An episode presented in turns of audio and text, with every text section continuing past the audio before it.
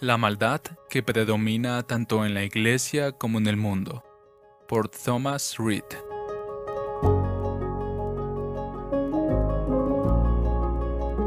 Haced morir pues lo terrenal en vosotros, fornicación, impureza, pasiones desordenadas, malos deseos y avaricia que es idolatría. Colosenses 3, 5. Porque pueden estar seguros que nadie que sea avaro, es decir, idólatra, inmoral o impuro, tendrá herencia en el reino de Cristo y de Dios. Efesios 5, 5. El amor al dinero bajo cualquier forma se insinúa en todos los corazones.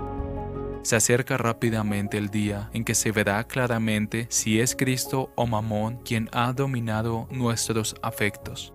La codicia en el lenguaje de las escrituras es el deseo de tener más. Si habitualmente deseamos las riquezas por sí mismas, somos en la estimación de Dios personas codiciosas, idólatras, siervos de Mamón nuestra condición puede ser elevada, nuestra profesión de religión puede ser exteriormente estricta, pero aún así nuestra destrucción es segura.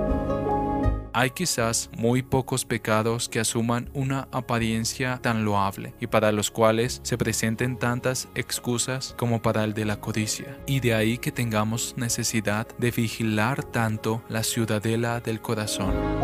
La codicia, que corroe como un cáncer los órganos vitales de nuestra religión, es el mal que predomina tanto en la iglesia como en el mundo. Pero, ¿qué ventaja obtuvieron la esposa de Lot, Acán, Kiesi, Judas y Ananías y Zafira por su deseo de más?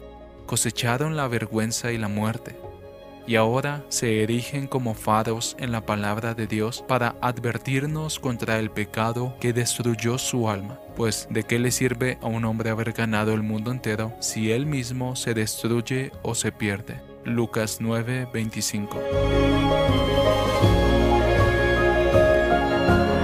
Traducido por Canal Edificando de Grace James.